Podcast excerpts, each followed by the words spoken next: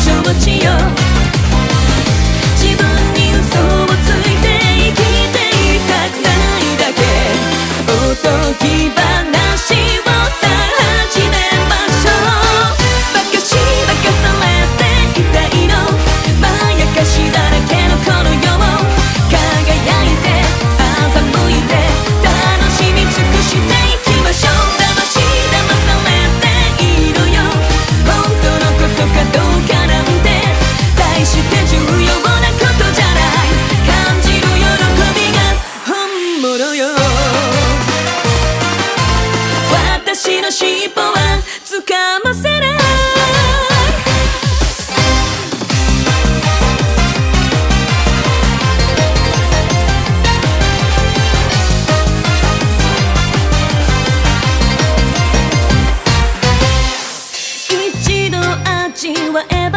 たまらないも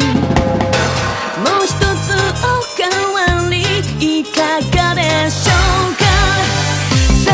のことなど野暮なこと今すぐその口塞いであげる末路の哀れは覚悟しているわ自分に嘘をついて